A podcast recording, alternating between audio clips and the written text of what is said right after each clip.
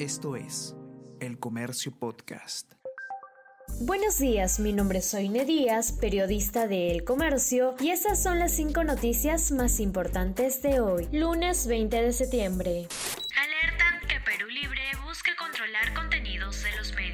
Congresistas de la bancada oficialista presentan proyecto de ley que implica el control de contenidos en medios de comunicación. Sociedad de Radio y Televisión cuestiona la propuesta que plantea la justa y equitativa distribución del espectro electromagnético. Gremio pide que el presidente Castillo deslinde de esta iniciativa. Asimismo, el Consejo de la Prensa Peruana y el Instituto Prensa y Sociedad consideran que atenta contra la libertad de expresión.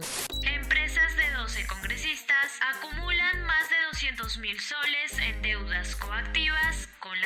Desde el año pasado, los congresistas están obligados a presentar una declaración jurada de intereses donde transparenten las empresas en las que tienen participación. Hasta ayer, en el portal del órgano de control, solo figuraban las declaraciones de 104 parlamentarios, pese a que el plazo venció en agosto. Unos 12 registran deudas coactivas ante la SUNAT y no se muestran dispuestos a pagarlas.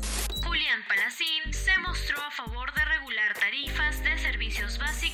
combustibles. El presidente del Indecopi, Julián Palacín, se mostró a favor de regular las tarifas de los servicios básicos como energía eléctrica y agua, así como los combustibles como la gasolina o el balón de gas. Palacín aseguró que el cambio de la Constitución es una pieza clave en este proceso. También afirmó que desde marzo de este año existe una conspiración en contra del líder del Partido de Perú Libre, Vladimir Cerrón.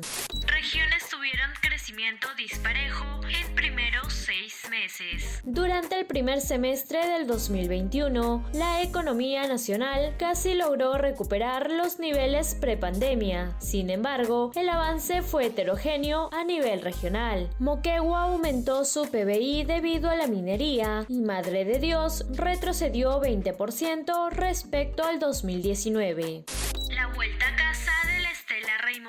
El Ministerio de Cultura estudia devolver el monolito a su emplazamiento original en Chavín de Guantar. La pieza de granito está en Lima. Arqueólogos consideran viable la propuesta siempre que se cumplan las condiciones de conservación. Y no te pierdas en unos minutos el podcast Tenemos que hablar con Ariana Lira, quien explica de qué trata el reciente proyecto de ley presentado por congresistas de Perú Libre. Esto fue El Comercio Podcast.